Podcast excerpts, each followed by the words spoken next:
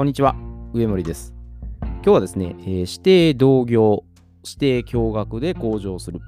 ということについてお伝えしていきます。で、時はこれ結構遡るんですけど、まあ今日11月5日なんですね。で、まあ、1857年の11月5日に、吉田松陰が、まあ、松下村塾、これを開校したんですね。で、この松下村塾をあの創設したのは、これ吉田松陰ではなくて、吉田松陰の叔父である玉木文之進という方なんですね。で、まあ、玉木文之進という方は、まあ、1842年に、この長州松本村、まあ、現在の山口県萩ですね。ここに私塾を開いたんです。で、まあ、村の名前である松本を松下ですね。この漢字に置き換えて、松下村の塾ということで、まあ、松下村塾。まあ、松下村塾と言ったかちょっとわからないですけどね。まあ、松下村塾っていうふうになったんですね。で意味としては、学問は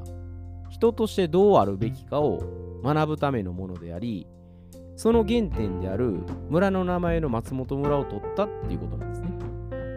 まあ、かなり結構、まあ、深いところからやってるんだなというふうには伺いますね。で、まあ、吉田松陰は、まあ、ぜひはいろいろあると思います。あの、安政の大国でですね、老中出者の真鍋昭勝さんですね。これ、暗殺を計画した罪で、まあ、斬首刑ですね。これになっちゃうんですね。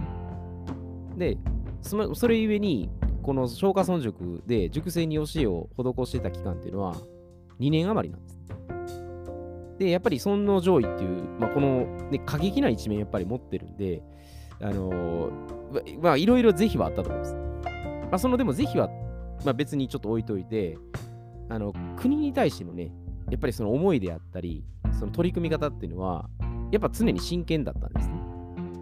で、まあ、今日の指定同業と、まあ、指定共学っていうところで、まあ、これ吉田松陰の名言としてあるのが、みだりに人の死となるべからず、みだりに人を死とすべからず。で、本当に指定同業、指定共学ですね。で、これ通常であれば、まあ、師匠が弟子に対して、まあ、教えるっていう形式を取るんですよ。で、ただ、これ、松下村塾っていうのは、師匠と弟子が共に学び、教え合うってことをしてるんですね。で、まあ、吉田松陰は、これ入塾希望者に対して、こうも言ってるんですね。ところで君は、私に何を教えてくれるんだい？こう呼びかけてるんです。だから、一歩通行でね、ただただ学びに来るだけでは、まあ、入塾は受け付けませんよっていうメッセージを送ってるんですね。で、これは、元アメリカ合衆国大統領のジョン・ F・ ケネディさんですね。この方も、もう同じような名言残します。まあ、これ有名なね、スペーシーも言ってはった名言ですけど、まあ、国があなたのために何をしてくれるのかを問うのではなく、あなたが国のために何をなすことができるのかを問うてほしい。もう言ったら今のね、こう政治とかも、まあ、政治家がやってるっていう、ね、丸投げして国民は選挙だけ一票入れたらいいっていうシステムになっちゃってるんで、もう仕方ないっていうところもあるんですけど、自分自身がやっぱりいろいろ政策に関してもね、あの知識に関しても調べて、こうじゃないからっていう、こういうやっぱ姿勢も本当は必要なんですね。まあそこにやっぱりね、あの省かれるところは、まあちょっといろいろんなね、これ要素があるんで、まあ、ここでちょっと言わ言わないですけど、まあ、そうなってしまってる、ちょっとね、こう悲しさもやっぱあります。で、これ、まあ師匠とかメンターつけるってことは、まあ、まあこれいいことなんですね。いいことなんですけど、先入観が強すぎると、やっぱその恩師に対して依存してしまうんですね。まあ、教えてもらって当たり前であったり、もう本当に受け身の姿勢を取っていくんですね。で、積極的に、まあ、いろんなことにこうアンテナ張って、こうどん横に習得していくっていうことで、まあ、恩師に還元するっていうぐらいの状態が、まあ、本来はこれ向上していくもんなんです。だから現行の、ね、学校教育っていうのは、もう典型的なこれ、受け身の教育ですね。まあ、受動的教育の一環です、ね。まあ、教師がね、もうこれ一方的に進めていくっていう方針では、まあ、やっぱり何も作り出すことはできないですね。まあ、教育方針だから仕方ないと言ってしまえばそれまでかもしれないですけど、でそれだとやっぱりこれ永久にこうなってしまうんです。であるいはその親子間とか、まあ、企業の間でもね、これは同じです。まあ、親と子供、まあ、上司と部下っていうのが、ただただ一方通行でやり取りしてるっていう状況では、まあ、やっぱり進展しないんです。で、これ双方です。お互いに主体的で当事者意識を持って取り組むっていうことはね、やっぱ正直ですね、ハードルはやっぱ高いです。全員そんな意識で言ったら、多分国自体も多分もっと発展してると思うんですね。でも、無理ってね、やっぱ決めつけていったら、まあ、永久にね、やっぱこの指定同業であったり、指定共学っていうのは、やっぱできないんですよね。で、どちらかといえば、これ、弟子側が、やっぱ受け身になりやすいんです。なんで、こう、師匠の方が、やっぱ気づかせてあげると、弟子もやっぱ積極性は出ると思うんですね。絶対全部が全部そうではないですけど、も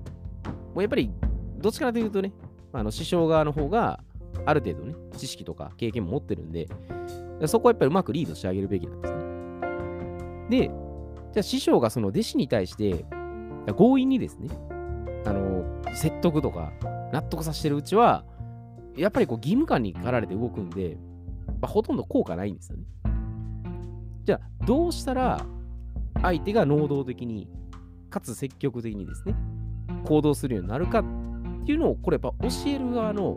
やっぱ力量が試されるところなんですね。で、まあ、分かりやすい言えば、もうやっぱ企業でね、あの積極性のない部下に対して、まあ、上司がどういう対応をするかなんですね。与えられた業務はきちんとこなすんですが、それ以上は行動しないといった場合ですね。で、これ、あの、様々なやっぱアプローチ、やり方あるんで、あのどれが正解っていうのはないです。あのもちろんその人の状況とか環境とか、もう性格もありますので、その人に合わせてやっぱしないと、これが絶対方程式より正解っていうのでやっちゃうと、やっぱとんでもないことになっちゃうんですね。だここやっぱりあのコミュニケーションの取り方だと思います。でも全部で、これ割愛しますけど、あの自分の状況に置き換えると、まあ、いろんな発想浮かんでくるんですね。自分だったらどういうふうに伝えるか。他の人だったら、まあ、どういうふうに言うかなとか、ね。いろいろこう想定しながらやってみると、まあ、結構面白いと思うんですね。だから国家とか、まあ、学校教育とか、家族ま、企業とかですね。もうすべてにおいて、この指定同業とか指定共学っていうのは当てはまるんですよ。でそう考えたら、吉田松陰も含めてですね、あの先人たちっていうのは、あの命がけですね、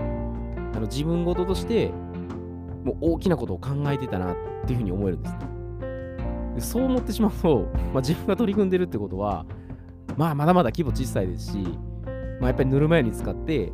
ちょっと安定させようとしてるなっていうところにもやっぱ感じてしまうんですね。まあ、ただ、いきなりそんな壮大なことをね、しなくても、身近にね、ちっちゃなことからあの小さくですね、あの積み上げていくことで、やっぱりやがてね、その世の中に貢献することには変わっていくと思うんです。なんで、まあ、風の時代っていう、ね、もうあと2年したら変わるっていう節目を迎えてるんで、まあ、やっぱりこのギブアンドギブっていう理念ですよね。ただただ、その上から目線で与えてあげるんじゃなくて、お互いにウィンウィンですね。ウィンウィンでその価値を構築して、まあ、提供し合うっていう、そういうことがやっぱますます求められるようになっていくと思うんですね。なんで、まあ自分は受け身でいいやって思ってしまえばそうなっちゃいますけど、でも自分がやってる価値を何かしとる誰でもね、誰でも届けてしまえば、ひょっとしたら世界が変わるっていうこともあるかもしれないんで、だから自分の価値をね、そんなに卑下することもなく、かといってそのね、前回言った過信とか慢心とか傲慢になるってこともなく、これがやっぱ指定同業、まあ、指定驚愕っていうところに頭を置いてですね、取り組んでいくと、まあ、相乗効果でね、いいものが出てきていくんじゃないかなと思います。では、今日はこれで失礼いたします。